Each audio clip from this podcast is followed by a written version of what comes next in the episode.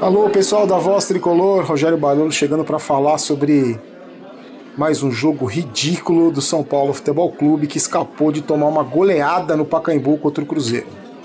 Bom, pessoal da Voz Tricolor, hoje a gente fala sobre esse empate tenebroso do São Paulo contra o Cruzeiro e mais uma partida ridícula dos comandados do perdido treinador do São Paulo, Cuca, naquilo que já está conhecido como catadão do, do Cuca porque é impossível a gente compreender como um time como São Paulo, que tem a semana inteira para treinar, para trabalhar, não evolui não, nas mãos do Cuca, não cresce, não apresenta nenhum tipo de melhora em nenhum fator e continua sendo um time ridículo, um time meia boca, com jogadores abaixo da média e que sinto muito vai lutar para ficar entre os 10 primeiros colocados do Campeonato Brasileiro e a torcida do São Paulo já tão sofrida ter que comemorar se esse time ridículo conseguir uma vaga na Sul-Americana. Pode esquecer Libertadores, título, eu não vou nem falar de título, porque aí o torcedor do São Paulo vai pensar que eu tô tirando sarro da cara dele. Então título, eu não vou nem citar, porque eu tenho vergonha de falar que esse time possa aspirar alguma coisa, embora o seu Raí, esse incompetente diretor de futebol do São Paulo, acredite ainda que o São Paulo vai lutar por título.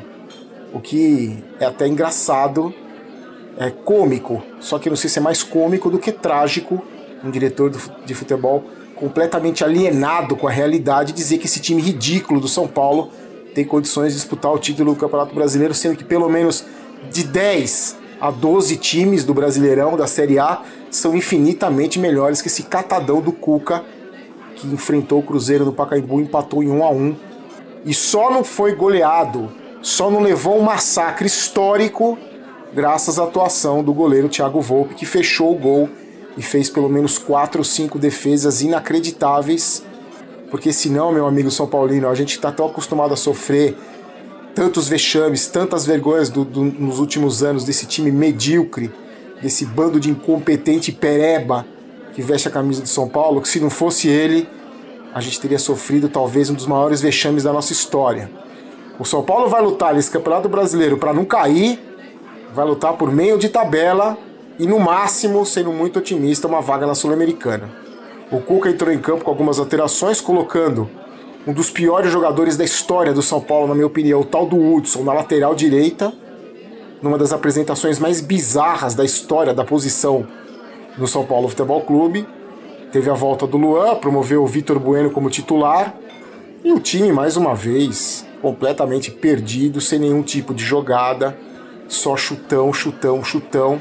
E aos 14 minutos, numa jogada do Reinaldo pela esquerda, ele serviu o Pato, que é o único que tem um mínimo de qualidade nesse time ridículo. Conseguiu fazer 1 a 0 e só fez 1 a 0 porque a bola caiu no pé do Pato. Porque se cai no pé do Toró, do tal do Vitor Bueno, de qualquer outro atacante do São Paulo reserva titular, teria mandado a bola para fora do Pacaembu. Como caiu nos pés do Pato, ele abriu para cá. E só foi só. O São Paulo não conseguiu criar mais nada, o Cruzeiro foi para cima mesmo tendo a pior defesa do campeonato, tomando 14 gols, tomando goleada de todo mundo, em crise, numa péssima fase, tem um show de bola no São Paulo, tem um time mil vezes melhor, mil vezes mais bem armado, com jogadores de muito mais qualidade, e só não empatou ainda no primeiro tempo porque o Volpe fez duas grandes defesas num chute na entrada da área, que ele foi no cantinho e buscou uma bola rasteira e numa cabeçada do Dedé numa cobrança de escanteio. Se não fosse o Volpe, o Cruzeiro já teria virado o jogo no, no primeiro tempo. No segundo tempo, adivinha o que aconteceu? Hernanes mais uma vez saiu porque sentiu problema muscular, mostrando que esse Carlinhos Neves é inacreditavelmente pereba, assim como todos os jogadores, temos um preparador físico ridículo, ultrapassado, que não consegue colocar um jogador em forma que chegou em dezembro. Mais um jogador lesionado com lesão muscular. O Hernani saiu para a entrada do Igor Gomes, que também teve um desempenho fraquíssimo. E o Cruzeiro voltou muito melhor para o segundo tempo, e aquela sensação que você tem no estádio é a seguinte: vai tomar o gol, é questão de tempo para o São Paulo tomar o gol. E aí, numa jogada ridícula, desse ridículo, desse Hudson, desse Pereba Master, sempre atrasado, chegou atrasado no jogador do Cruzeiro, atabalhoado, afobado e ruim de bola, fez uma falta na entrada da área que o Thiago Neves bateu com maestria, empatando o jogo. Depois disso, o Cuca fez aquela mais algumas modificações colocou o estreante Calazans, que é mais do mesmo, mais um ciscador, é, mais um Elinho e Toró, um outro jogador com as mesmas características, que na minha opinião não vai vingar. E o São Paulo foi desorganizado para frente, sem criar absolutamente nada. E o Cruzeiro só não, não ganhou o jogo por causa do Volpe no, no final do jogo. Amigo, a situação do São Paulo é tão desesperadora que no final do jogo o Igor Vinícius, que tinha entrado no lugar do Hudson, que saiu parecendo que estava tendo um derrame, o Igor, o Igor Vinícius nos cinco primeiros minutos que ele estava em campo, ele estava tão cansado já que ele colocou as mãos na cadeira, parecendo aquelas velhas cansadas, aquelas tiazinha cansada.